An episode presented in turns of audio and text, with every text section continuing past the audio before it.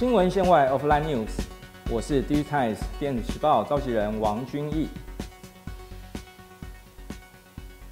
二零一九年十二月三十日，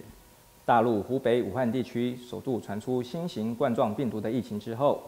截至二月五号为止，以大陆国家卫生健康委员会统计，感染武汉肺炎的确诊病例人数已经高达两万八千余人，累计死亡病例则为五百六十三例。令人有令人有十八万五千余人正进行医事检验与观察当中。由于疫情迅速蔓延，目前在大陆包含武汉、南京、郑州、杭州等近三十五个城市，均已采取程度不等的人员进出管制措施。若从产业价值链的分布角度来看，考量大陆为全球最大的生产制造地区，虽然此次大陆官方规定。叶子在大陆的厂区在二月十号开始即可开工生产，但由于疫情看来还没有获得有效的控制，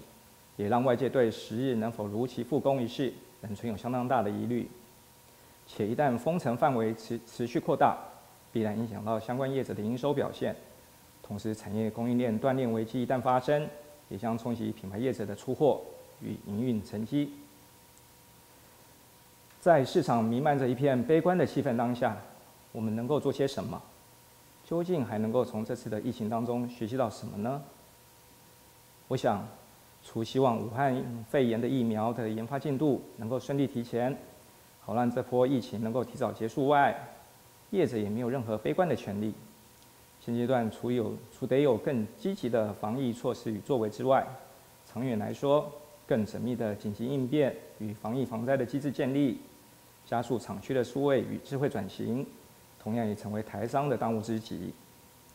而且，台商若能够从这次的这次的疫情当中获得更好的经验，相信也可以替台湾后续在全球产业的舞台之上建立出更重要的基础与地位。嗯，这样说好了，从近年产业迁徙跟的发展的脉络来看，对应中美贸易战的爆发，同时大陆的土地与劳力成本持续提高。让制造业南向回台投资，甚至加速全球布局，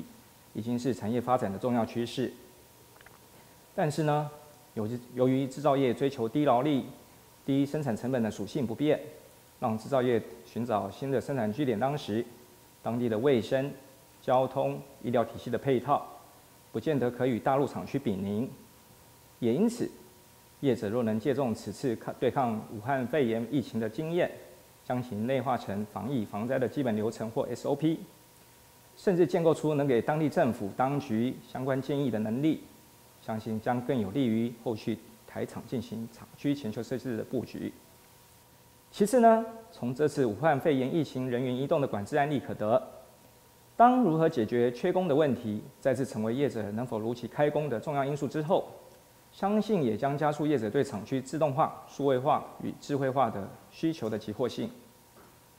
如此，业者能够把握这次机会，凝聚产业上下游业者集体共识，共同将厂区智慧化与自动化的流程，由自己的厂区扩及到整个价值链，甚至到产业聚落。相信也可进一步替台湾制造业打造出更强劲的体制，以对应全球市场的竞争。新闻线外 Offline News。